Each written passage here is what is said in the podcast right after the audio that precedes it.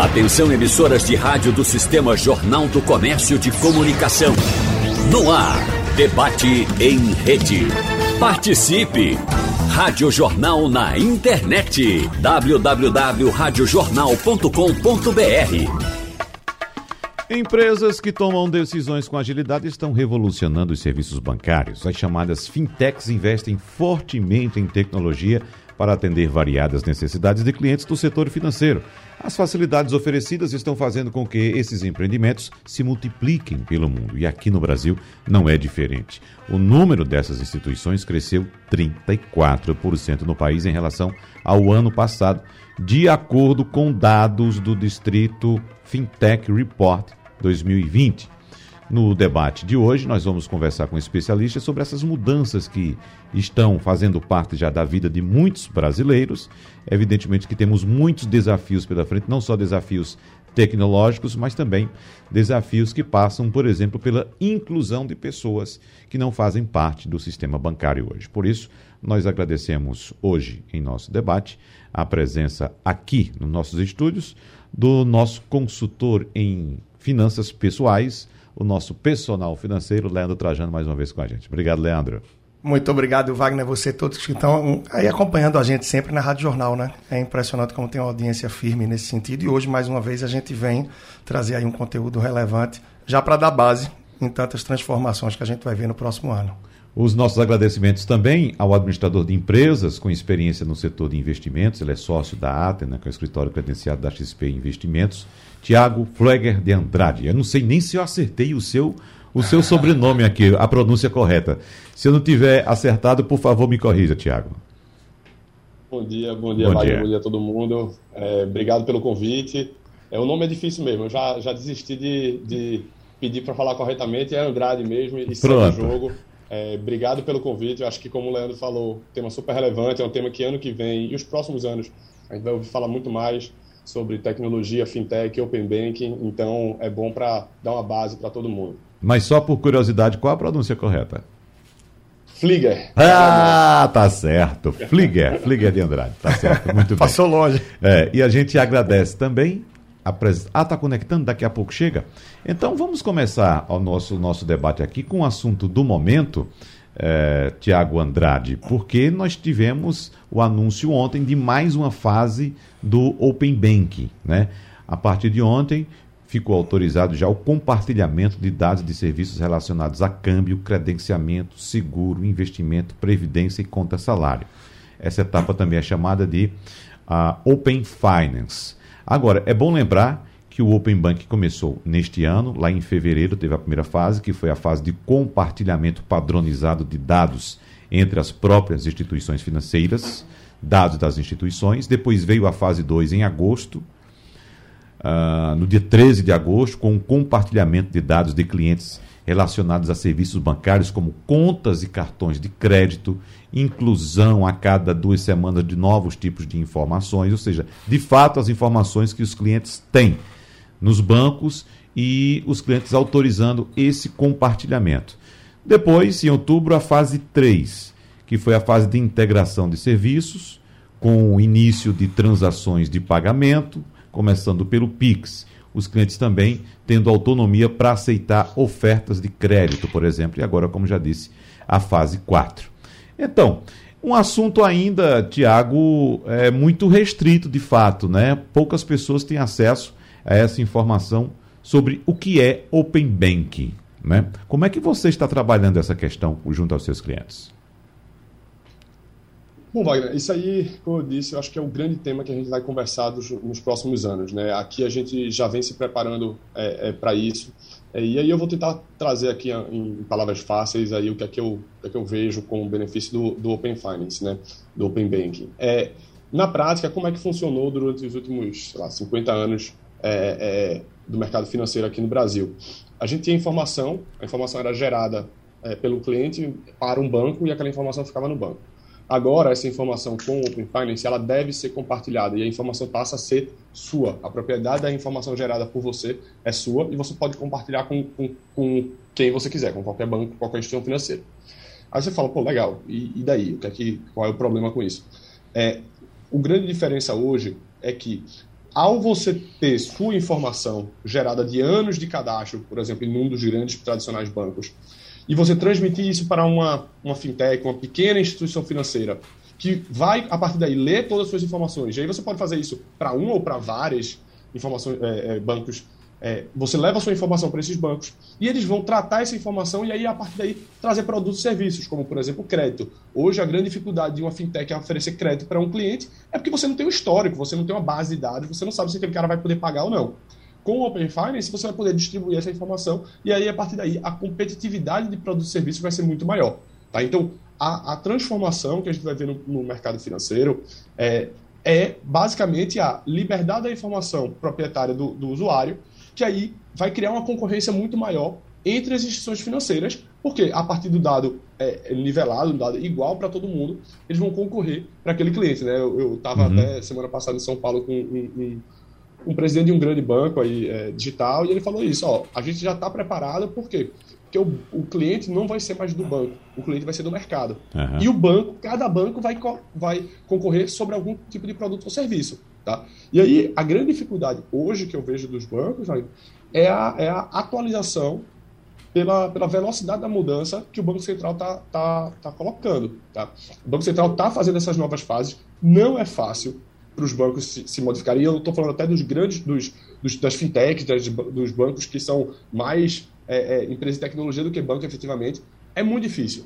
Porque é, se adequar às normas do Banco Central na velocidade que ele está impondo, que nunca aconteceu na história, uma velocidade como essa, é, é bastante difícil. Então, os bancos estão correndo para conseguir fazer as fases, e a questão tecnológica é o desafio atual. Mas aí eles que corram para executar o que o Banco Central está pedindo, e no final vai ser bom para toda a população, para todo mundo. Né? Eu quero pegar esse gancho seu, Tiago, é, da velocidade que o Banco Central está impondo essas mudanças né, para as instituições financeiras já para receber também Marco Carnu. A gente vai voltar a tocar nesse assunto, porque esse assunto é importante, mas eu quero abraçar aqui Marco Carnu, que é cientista da computação, especialista em blockchain e criptomoedas. E eu quero dar o nosso bom dia e agradecer sua presença aqui, Marco. Muito obrigado por aceitar o nosso convite. Eu que agradeço o convite. Tá, meu áudio está bom aí? Tá ótimo, tá excelente. Agora, aproveitando, como eu puxei esse gancho aqui de Tiago a respeito dessa velocidade, eu vou trazer uma experiência que eu tive bem recentemente eu tive, depois de alguns anos, viu, uh,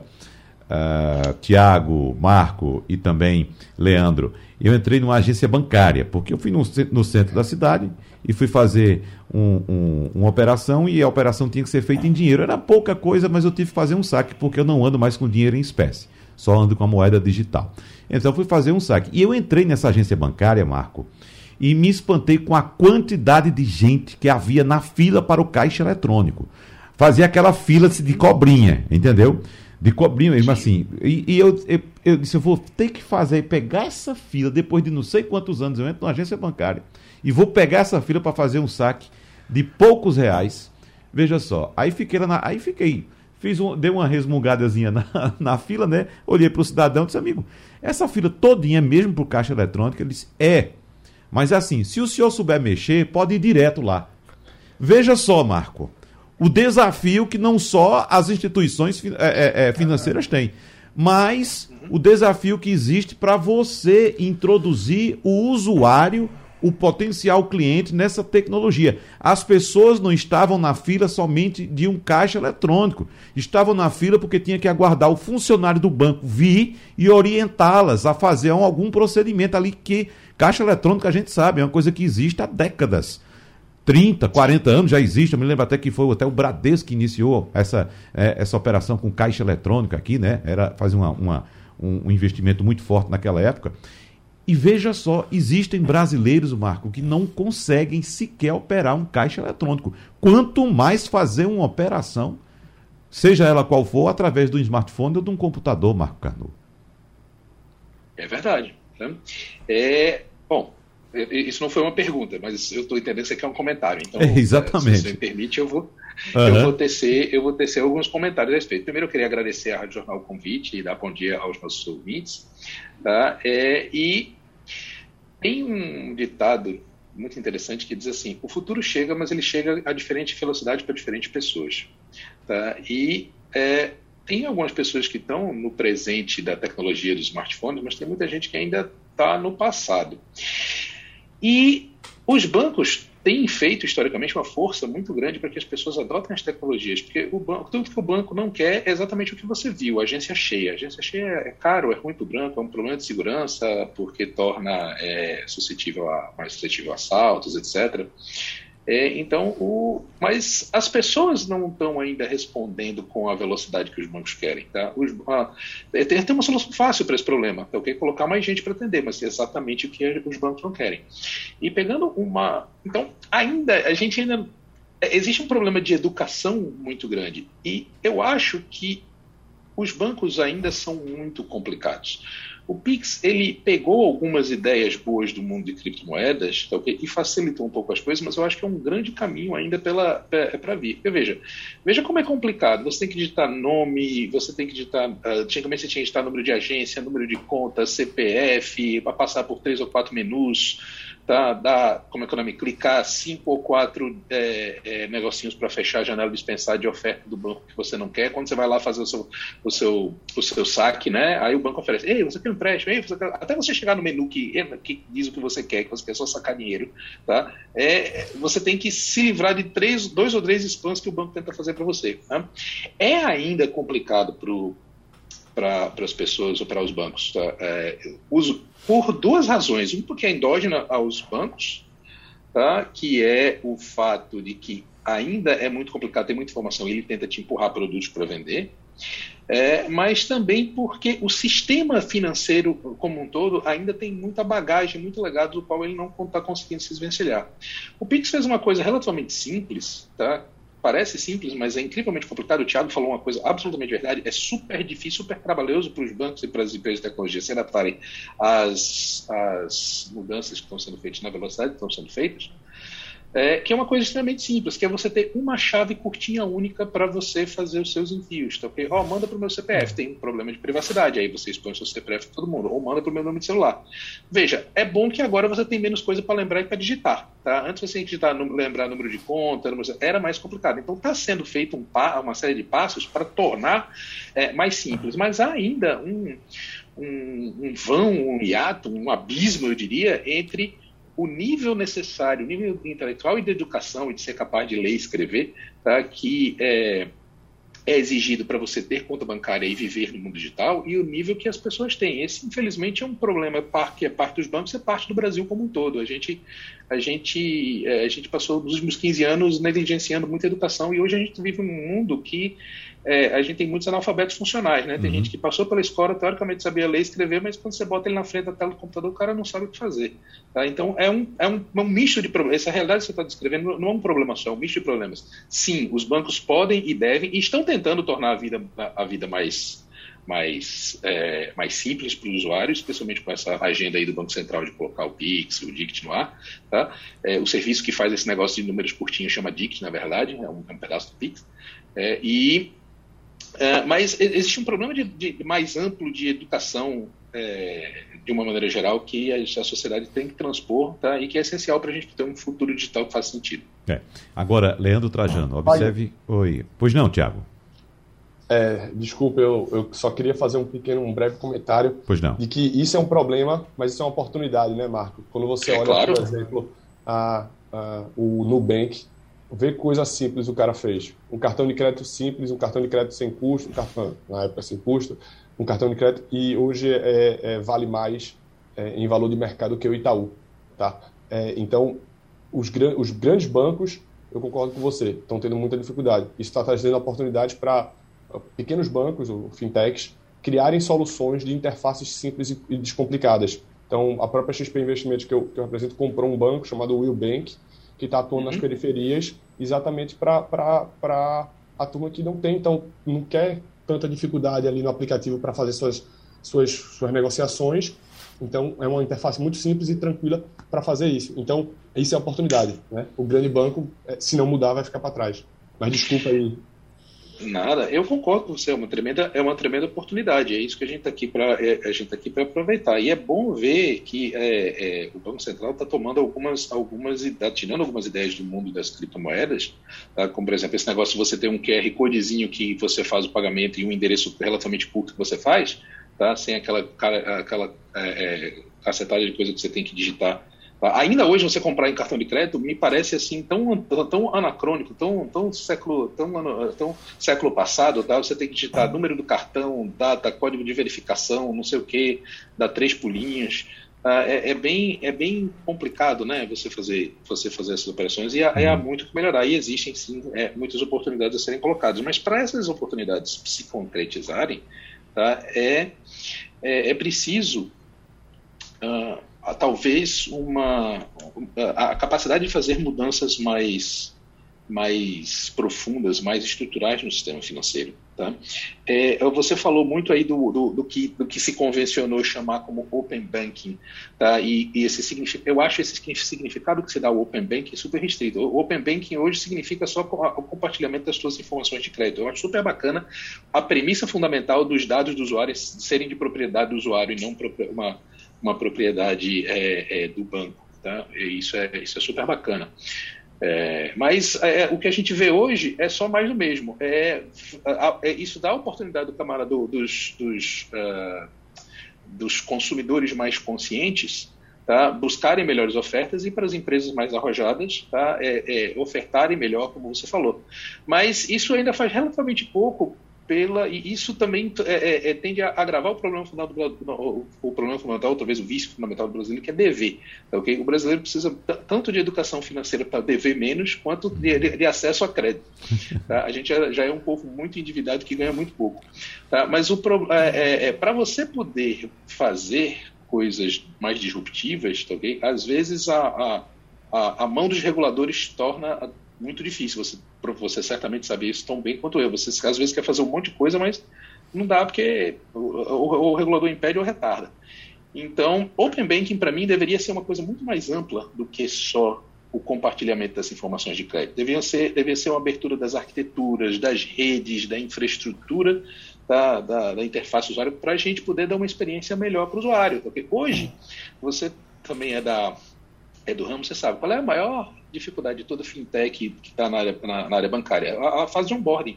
Para você fazer um onboarding de um cliente, você tem que mandar foto, mandar é, é, checar em birô, fazer 5 mil verificações.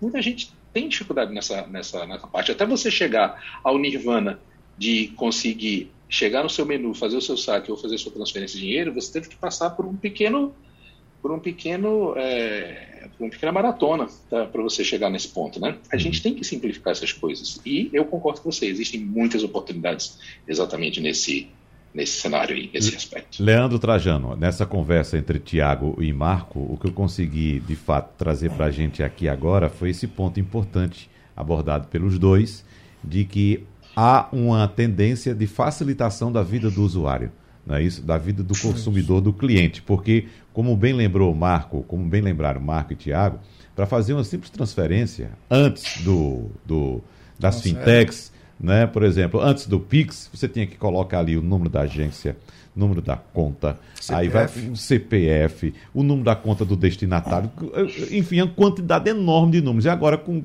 com o número do celular você pode fazer uma transferência. Inclusive, abriu para mim hoje, viu, pessoal? Leandro, Marco e Tiago.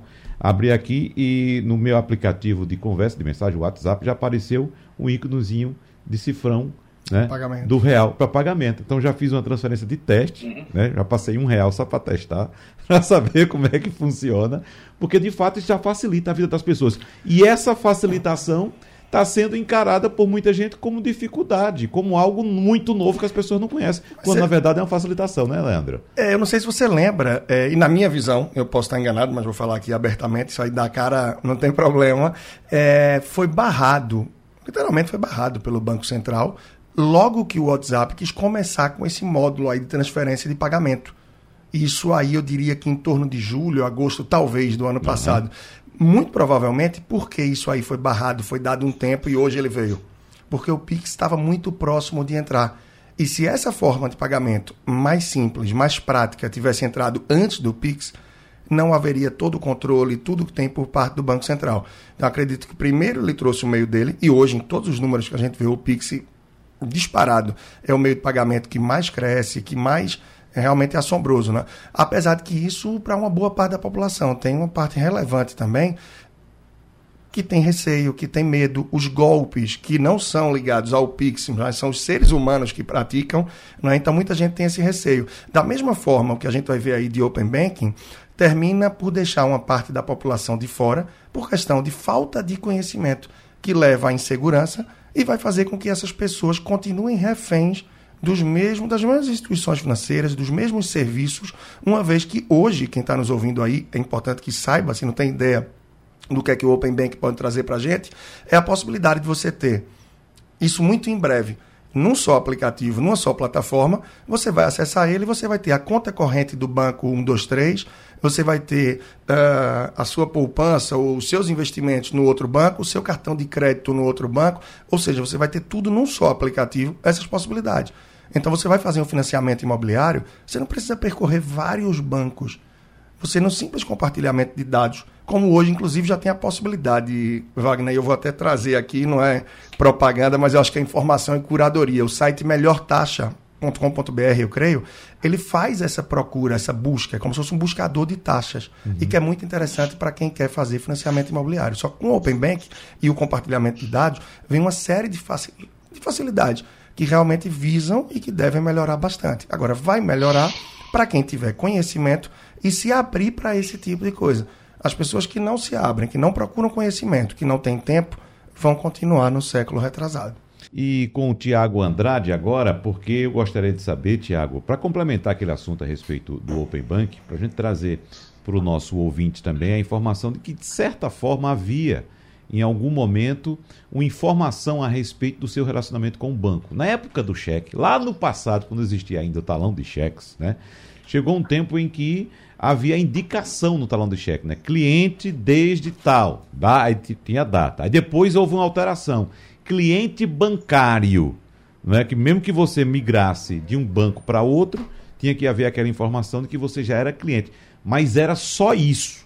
Só isso, não tinha nenhuma informação de dados sobre movimentação, os produtos que você comprava, quanto você tinha investido, né? o, o, o, média de movimentação, nada disso. Agora, o cliente ele tem a informação que pode ser utilizada ao seu favor.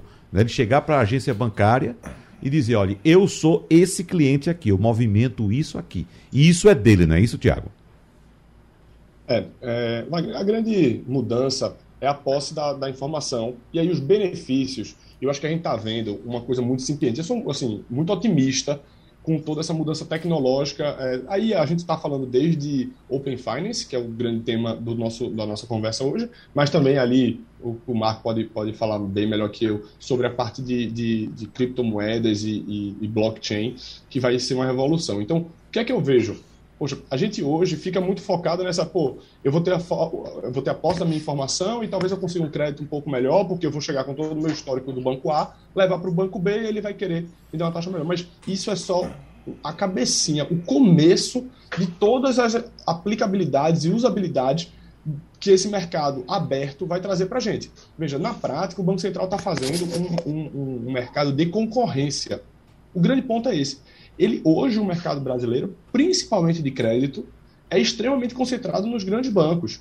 Então, o que é que o Banco Central está fazendo? E é o papel do Banco Central, tá? Gerar um, um mercado de concorrência que melhore os produtos e serviços para o usuário. E é isso que vai acontecer. Então, hoje, o grande aplicabilidade que a gente olha, que a gente pensa é, pô, eu vou ser dono dos meus dados, eu vou levar isso para um banco X e ele vai me dar talvez um crédito mais barato ou, ou talvez algum tipo de produto, serviço legal. Mas isso eu imagino que daqui a dois, três, cinco anos é, vai ser nada, tá? Vai ser assim uhum. o mínimo de, da aplicabilidade desse tipo de, de, de enfim, evolução de tecnologia que está sendo criado pelo, pelo Banco Central, que está sendo estimulado pelo Banco Central. E aí, nesse debate de pô, como é que a gente vai, vai colocar todo mundo a par dessa tecnologia, eu sou extremamente otimista, tá? Porque uhum. se a gente fosse pensar há 10 anos atrás, na época do, do talão de cheque, ninguém imaginaria que todo mundo do Brasil teria um smartphone é, é, e usando WhatsApp, uhum. né? Pelo amor de Deus, assim, a gente tá, tá falando que tem mais smartphone do que pessoas no Brasil, tá? E todo mundo tem um WhatsApp. É. Todo mundo. Então, assim, é, é, muito engraçado que a gente acha que a população também não vai, talvez não vai se adaptar a certas tecnologias e talvez demore alguma coisa, mas vai uma, uma hora, se a tecnologia, for, se a usabilidade for, for boa, a, a, a, população vai, vai aderir. Eu sou muito otimista em relação a isso. Então, eu acho que o Open Finance vai vir. a usabilidade, a gente talvez ainda não consiga nem especular qual vai ser, é, mas eu acho que a população vai, vai, vai ter acesso a isso sim. Talvez demore um pouco mais ou um pouco menos, mas todo mundo vai ter acesso a isso. Lembrando aqui do antigo talão de cheque, eu estou me recordando aqui que o cheque é nada mais nada menos que uma, uma grande relação de confiança. É. Né? Eu assinar ali um valor, olha aqui, Leandro, comprando seu carro, olha aqui, vai lá buscar o dinheiro no banco. Bom, o carro só era meu de fato, quando o Leandro Exato. chegava ao banco e tinha convicção de que estava com aquele dinheiro em mãos, porque era uma relação de fato de confiança. Agora, nessa questão do papel, Marco Carnu, a gente pode dizer agora que de fato a gente começa começa a enterrar a burocracia, principalmente como se fala em blockchain? Puxa, é, eu o, o, blockchain ele nasceu por uma, uma outra necessidade tá, um pouco diferente, né? Que, que, que é, ele vem de um outro de um outro mundo do universo, de um outro conjunto de premissas, ok? O, o blockchain ele é na verdade uma rede, ele é como se fosse uma rede de cartório, só que distribuída pela internet, em vez de ser uma coisa é, uma coisa é, que foi uma, uma, uma, concessão, um concurso, uma coisa que o governo é, dá. Tá? Você pode baixar um programa aberto, livre na internet e sem pedir permissão a ninguém participar de uma das redes de blockchain e se tornar um dos notários dessa rede. E o blockchain da rede Bitcoin, ele, a, o que ele notariza são transferências de valor de dinheiro em unidades monetárias, uma unidade monetária completamente diferente de tudo que, que se convencionou chamar do mesmo nome da rede, se convencionou chamar de Bitcoin, tá? E é uma premissa completamente diferente. Você falava em relação de confiança, tá? Uhum. É, hoje os você confia implicitamente que o banco tem, é, tem aquele dinheiro e vai te pagar aquele dinheiro. Você confia que os seus dados estão com ele é, você faz um cadastro, você deposita essas informações com, com ele. Então, na verdade, existe uma. uma uh, e, e uh, em que pese o fato que os bancos se esforçam, se esmeram muito para fazer valer essa confiança, ex, existiram ao longo da história casos em que essa confiança se não, não, não se justificava, né? Quem lembra aí do Banco Santos, que, que faliu, o Paulo Americano e tantos outros bancos que, que desapareceram e levaram o dinheiro das pessoas que estavam com eles para pó, porque assim, na realidade não existia, né? É, e, e, o blockchain vem de uma outra premissa completamente diferente. O blockchain vem de uma, de uma premissa que é, é, é, super alinhada com o mundo da internet e super é, é, é, distinta da, das, da, do mundo proprietário, do mundo fechado, controlado a, sete chaves dos bancos, que é o que todo mundo pode fazer parte do sistema de encanamento global da internet que, que move e gere dinheiro. Então, o blockchain vem dessa essa coisa, uma reinvenção muito mais profunda, é, e é por isso que os governos e os incumbentes tradicionais olham o blockchain com um certo é, com um certo receio, porque basicamente porque ele dá a opção de qualquer um ser é, independente, cuidar das, da, da, da, da, ser parte da rede por si só, é, sem ter que tomar cafezinho e conversar com nenhum dos incumbentes. Uhum.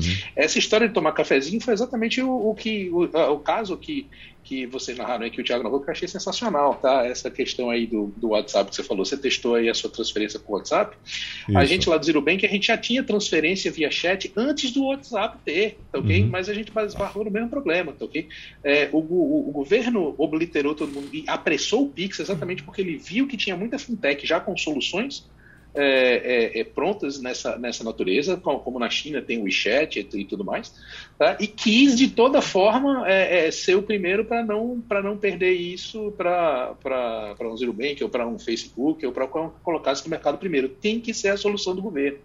Tá? E o blockchain ele vem como uma tecnologia que é, Hoje, a, a, maior parte das soluções de blockchain são abertas e que, são, e que qualquer um pode participar, mas apesar de todas as resistências e todas, e todas as, as desconfianças, tá? a tecnologia é sensacional, porque ela permite você ter um, redes de de, de, transferência de dados com um nível de confiabilidade e segurança muito maior do que mesmo as redes bancárias hoje são capazes de oferecer.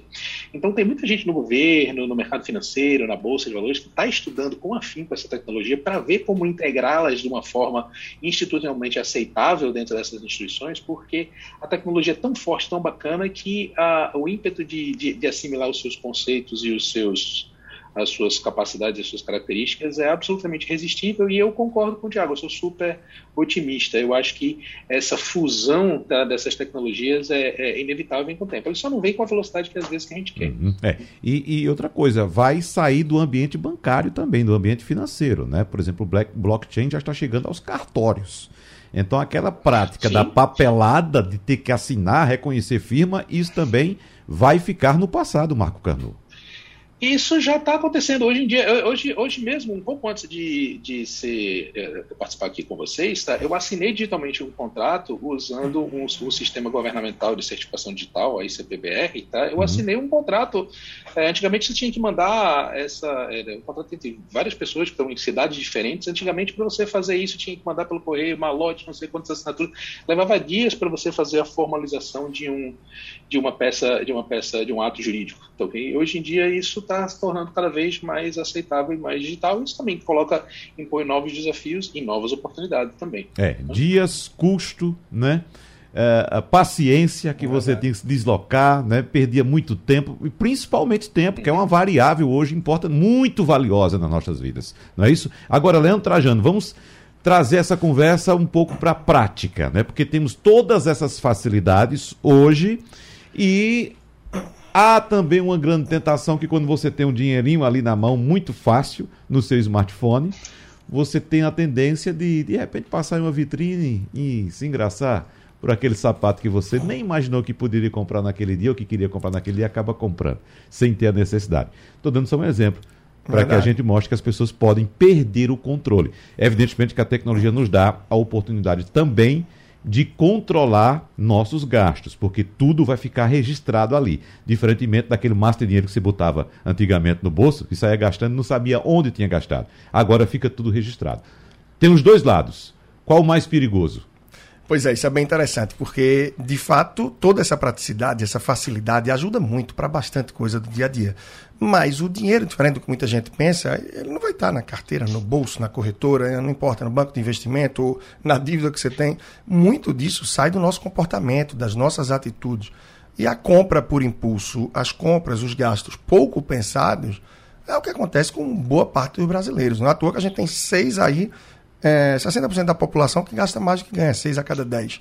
Então, o negócio é realmente pesado. O que é que acontece? Essa facilidade faz com que a pessoa hoje, como estava se falando, todo mundo tem o WhatsApp, boa parte da população tem um smartphone, tem acesso a vários aplicativos ou sites de compra. Então você olha, se você dá uma espiadinha, já tem um cartão de crédito cadastrado em algum app aí, seja um Samsung, Apple Pay, Google Pay, não tem mais aquela de que, eita, o cartão está em casa, ou eita, estou cansado agora, estou deitado aqui, amanhã eu pego o cartão. E nesse meio tempo, você desiste da compra, você reflete, facilita o impulso. Então, fazendo o link, a praticidade e a facilidade que vai ser tão boa para tantas pessoas, pode ser aí uma degola para muitas outras pessoas que terminam perdendo para a ansiedade, para tantas outras razões que levam a comprar por impulso de uma forma não planejada e muito pouca pensada. Uhum. Então, tem aí o lado positivo e o lado negativo, como quase tudo na vida, e vale a reflexão para quem está ouvindo a gente, não só em relação aos temas do que a gente está falando, mas para o seu dia a dia também, uma vez que é importante até para viver tudo isso que a gente está vendo, uhum. ter uma saúde financeira, né? ter uma claro. vida financeira equilibrada. Exatamente. Agora, Tiago Andrade, como a gente pode, de fato, utilizar a ferramenta tecnológica para controlar também nossos gastos? É isso aí. É, o que o Leandro falou eu acho muito importante, porque eu mesmo, é, você perde um pouco a noção quando você tem aquele o Apple Wallet para fazer o contato, você tem o Pix que você não vê mais nada. É. Porque assim, tem uma coisa da, da, teoria, eu assim, minha família é toda piscina, meu pai é psiquiatra, minha mãe é psicóloga, então uhum. eu, eu fui pro mercado financeiro, mas tenho ali uma tendência de piscina no meio. Eu leio muito sobre isso e um dos livros que eu li me falou uma coisa muito interessante, que é, é quando você tem um, um quando você compra, a maior dor é o do pagamento. E a recompensa vem, obviamente, na hora que você recebe o item. É, não necessariamente quando recebe, mas quando compra. É, então, o que é que o mercado financeiro tentou fazer? Tenta fazer toda vez. Diminuir esse atrito, diminuir essa dor inicial do pagamento. Então, começa-se com cartão de crédito. Cartão de crédito você já não vê mais o dinheiro saindo da carteira, né? A carteira fica é. magrinha. Agora você não vai, você não consegue nem mais ver no Pix. É, notem que quando você faz o Pix, você não vê o seu saldo final. Você não sabe. Você, então, eles tentam diminuir essa dor. Isso é um risco muito grande. É, mas também, eu acho que, que assim, obviamente, aí vai da, da educação financeira de cada um, de olhar e entender um pouco mas eu acho que também a tecnologia vai vir, está vindo para fazer o controle disso. Então, a gente já vê desde de, de startups, é, e aí eu, eu, menciono uma que, que a XP própria comprou, eu conheci ela quando eu é, é, tive a oportunidade de viajar para fora, em São Francisco, e, e, conversei com o dono, é uma, uma startup que vai usufruir muito do, do Open Finance para pegar todas as informações financeiras de uma pessoa como um todo e poder, a partir daí, é, sugerir intuitivamente é, é, é, alguns, alguns ajustes na sua vida para fazer algumas economias, desde é, pô, conta de luz. Olha, você, se você tiver uma, uma, uma, a internet ligada na sua televisão, na sua ele consegue detectar se você está usando muito ou se você está como é que você está gastando. Desde, é, pô, tem um crédito, você está com um crédito imobiliário em tal, tal instituição, ele proativamente já vai indicar que tal outra instituição vai estar tá com um custo menor, ou você está gastando mais do que a média da população brasileira com comida por mês, olhe isso. Então, eu acho que a tecnologia, eu acho não, eu tenho certeza que vai vir também para olhar esse lado, tá? É, uhum. isso vai ser um dos serviços, aqueles serviços que eu mencionei na fala anterior, de serviços de Open Finance que talvez ninguém esteja olhando agora, mas esses vão ser os serviços que vão ser ofertados no outro lado da moeda, no lado do, do, da economia. E isso vai ser muito importante. Então, é, eu não tenho dúvida de que vão aparecer soluções, hoje ainda são poucas, eu acho que hoje a gente está tá falando muito de crédito, muito, que é o, é o lógico, é o, é o, é o mais racional, mas eu acho que vão vir outras soluções olhando para o bolso do, do, do, consumidor, porque, como foi falado aqui, a população brasileira está endividada, ou a situação, principalmente agora atualmente, é extremamente complicada, é, a população brasileira está endividada, então vão, quem trouxer uma solução para isso, talvez tenha um próximo unicórnio aí brasileiro é, é, para poder é, se vangloriar. Então, assim, é, não tenho dúvida de que o Open Finance vai ajudar demais nessa parte do, do controle financeiro também, tá? O Leandro, e você tem a oportunidade de, por exemplo, cadastrar vários cartões no seu uh, aplicativo de pagamento, né? Isso. O seu aplicativo de, de pagamento digital. É, e ali você pode também perder o controle, porque você, na hora que você vai fazer o pagamento, ele pergunta: vai pagar por qual cartão, se você tiver vários. E é preciso ter muito cuidado com isso também. É? E esse é um grande engano, é uma coisa que eu vejo frequentemente. É, isso por prática do dia a dia, tá? Eu faço centenas e centenas de atendimentos é, direto por ano, tá? Casal ou individual. E quando é uma pessoa que está endividada, que está enrolada na vida financeira, eu posso te dizer que nove a cada dez tem um cartão de crédito mal utilizado no meio. Uhum. E muitas vezes não é um cartão. O problema vem disso. São alguns cartões. E aí a pessoa se ilude. Por quê? Ela pega e diz: Eita, meu Deus, hoje é dia uh, eh, 16. Esse cartão aqui já está muito alto, tá tanto. Eu vou botar no outro, no que está mais baixinho. Aí é. tome, tome, tome, concentra no outro. É. Aí já, já, meu Deus, os dois estão altos. Tem aquele terceiro que só está 100 reais. Eu vou botar lá. Pergunto: qual é a diferença? Uma vez que todos vão ter o seu vencimento de 1 a 30. E a maioria das pessoas que fazem isso não tem múltiplas rendas. Tem um salário que cai num determinado dia, mas fica fazendo essa manipulação, esse malabarismo com o cartão de crédito. Então, para muita gente, termina sendo a saída não usar cartão de crédito, focar uhum. em débito e espécie. É, ah, você é contra o cartão? Não, de forma alguma. Eu sou contra a pessoa estar tá perdida na vida financeira por falta de organização. E se vai usar o cartão de crédito, que use apenas um, mas dentro do controle, com limite. É, o crédito no Brasil é concedido de uma forma muito irresponsável. E o cartão de crédito já tem um próprio limite. Então, impor ali. Né? Às vezes o banco até oferece, né, e o Leandro? limite para a maioria é mais alto. Não, vamos né? aumentar o seu limite, o seu, né, aumenta, aumenta, aumenta, e você acha bom aquilo. É bom você colocar um limite ali, você que estabelece, Leandro. 50% do que ganha, 40% do que ganha, 30% do que ganha, você que sabe. É, é uma das tantas facilidades que, por exemplo, como falou o Tiago, o Nubank trouxe. Por quê? Porque você consegue aumentar o seu limite pouco a pouco, mas ele trouxe várias ações dinâmicas para quem tem um cartão. E eu já tive clientes que disseram isso: olha, o meu gasto máximo no cartão por mês é isso, então eu já deixo o meu limite ali. Se eu precisar, eu tento ver se antecipo uma fatura, o que é que faço tal. Então, ter é, um pouco desse controle mais nas mãos, isso facilita muito para a pessoa. Uhum. E os grandes bancos, de modo geral, ainda são muito travados nesse sentido. Por mais que, diante de tudo isso que vem sendo puxado pelas fintechs, eles estão se forçando realmente, estão tendo que correr atrás. Só que grandes bancos, grandes elefantes. E o elefante, para fazer uma curva, muitas vezes dá muito trabalho e é muito lento. E a fintech é ágil. Uhum. E aí o mundo gira. Gostaria de saber agora ter a opinião do cientista da computação, também especialista em cibersegurança, Marco Canu. Porque, Marco, quando a gente fala de tecnologia, sempre acende lá a luzinha de desconfiança em grande parte do usuário, né? Que desconfia. Por exemplo, nós Estamos aqui falando de pagamentos digitais, da inclusão do número do cartão no smartphone, no número da conta. Vários dados estão presentes ali. E muita gente tem desconfiança, ainda não acredita ou não confia que o sistema é seguro, Marco Carnot. Por exemplo, algumas pessoas ainda preferem ir ao banco, fazer um saque ou então sair de casa com dinheiro no bolso para pagar uma conta no banco do que pagar pelo smartphone, porque acha que é mais seguro ir ao banco fazer o pagamento ou fazer um saque. Em termos de segurança, Marco Carnu, dos dispositivos que temos hoje, o que é que você diz? Segurança é. Você fala, as pessoas frequentemente chegam para mim e perguntam: Isso aí é seguro? Tá? Uhum. E eu fico olha, esperando elas completarem a frase, porque essa frase está incompleta. Segurança tem que se perguntar segurança contra o quê? Você falou uma coisa maravilhosa aí que eu acho que a gente ilustra isso muito bem. Então, okay? Tem gente, sim, que prefere sacar o dinheiro e fazer é o pagamento pessoalmente tá? entre uma agência física ou numa loja física. Nesse momento, você está ganhando um tipo de segurança e perdendo outro. Você talvez esteja ganhando um pouco mais de segurança em, em ter mais certeza tá, do que está acontecendo, como é que a transação está sendo feita, que você está falando com a pessoa certa, tá, que você não está mandando dinheiro para a pessoa errada, que você está fazendo o que você realmente queria, que você não está sendo ludibriado, mas você está perdendo em segurança contra, por exemplo, ser assaltado na rua. Então, segurança é sempre assim. Né? Toda vez que você aperta muito a segurança num sentido, você quase sempre afrouxa ela em outra. Tá?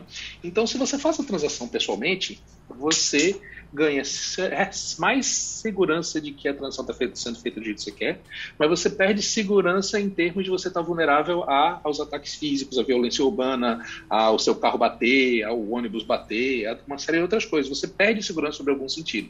Quando você faz a transação online, você não tem, através de um seu smartphone ou alguma coisa, você.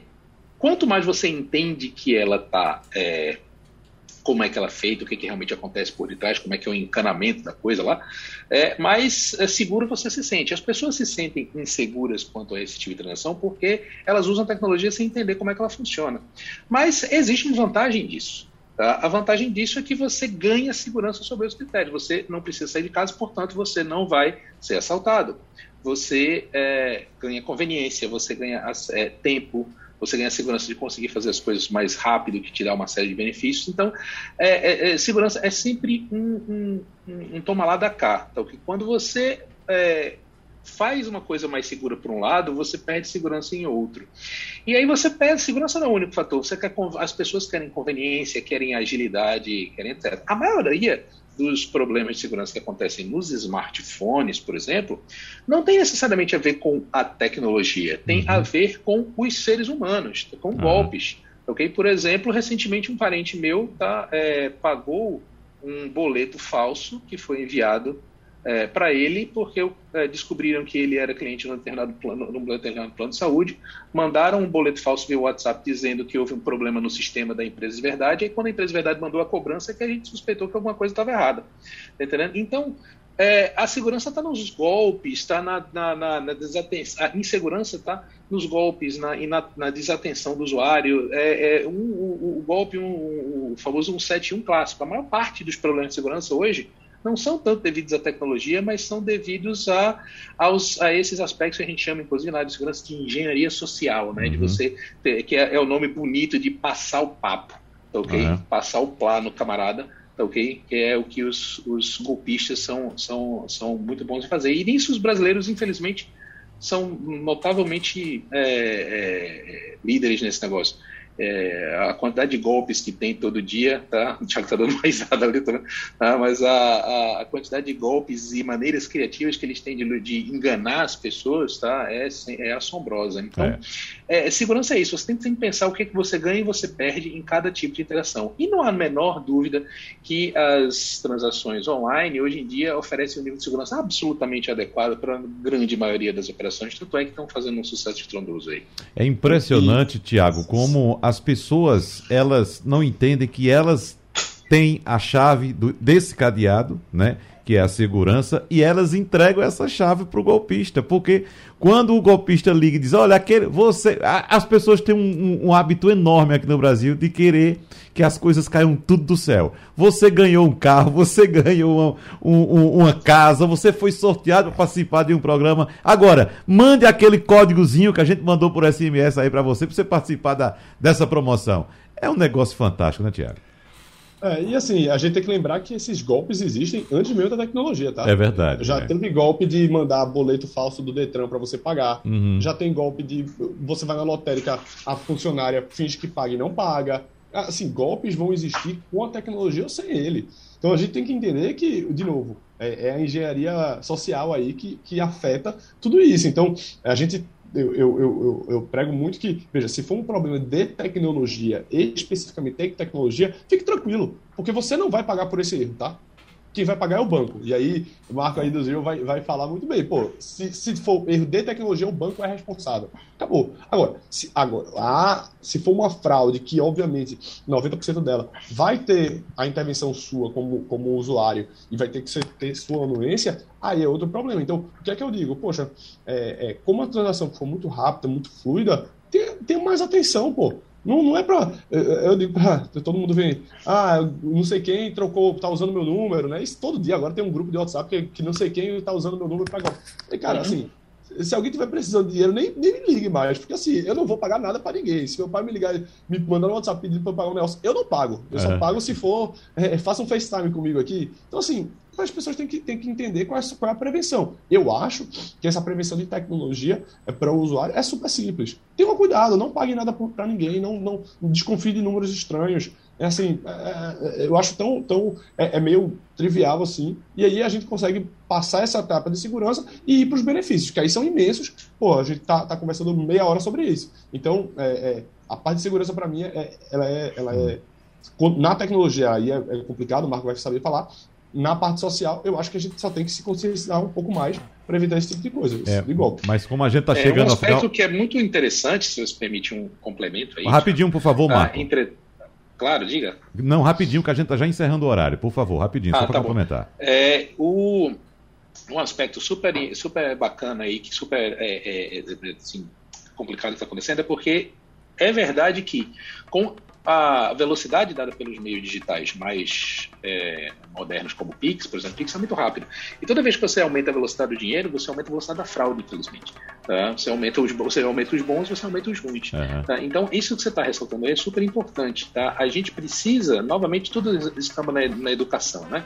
A gente precisa, é, é, sem sombra de que as pessoas fiquem mais atentas tá? Porque a velocidade, essa velocidade ultra rápida do mundo faz com que a gente faça as coisas de forma muito casual, de forma muito desatenta, e a gente precisa estar é, é, tá atento para essas coisas. A, o mundo digital tem sim um, um, um problema que, que, novamente se traduz uma oportunidade. Né? É que no mundo físico a gente olhava para a cara das pessoas, a gente tinha uma, uma, série de indícios se a coisa fazia sentido ou não, se a história era, era furada ou não.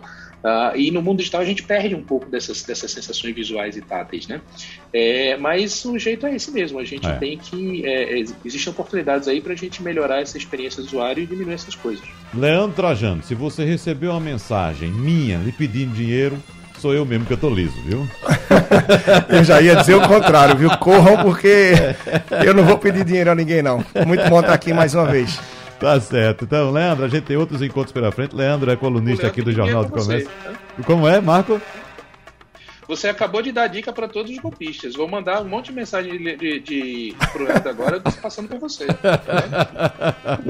tá certo. É, é colunista do Jornal do Comércio, a gente tem vários encontros aqui periódicos para falar sobre finanças pessoais. Muito obrigado pela sua presença. A gente agradece também a presença do cientista da computação, especialista em blockchain e criptomoedas, Marco Carnu, e também do administrador de empre empresas com experiência no setor de investimentos, sócio da Atena, que é um escritório credenciado da XP Investimentos aqui em Pernambuco, Tiago Flieger de Andrade. Acertei agora, não foi? Obrigado. Agora tá show. Obrigado, pessoal, pela participação. Sugestão ou comentário sobre o programa que você acaba de ouvir, envie para o nosso WhatsApp 99147 8520.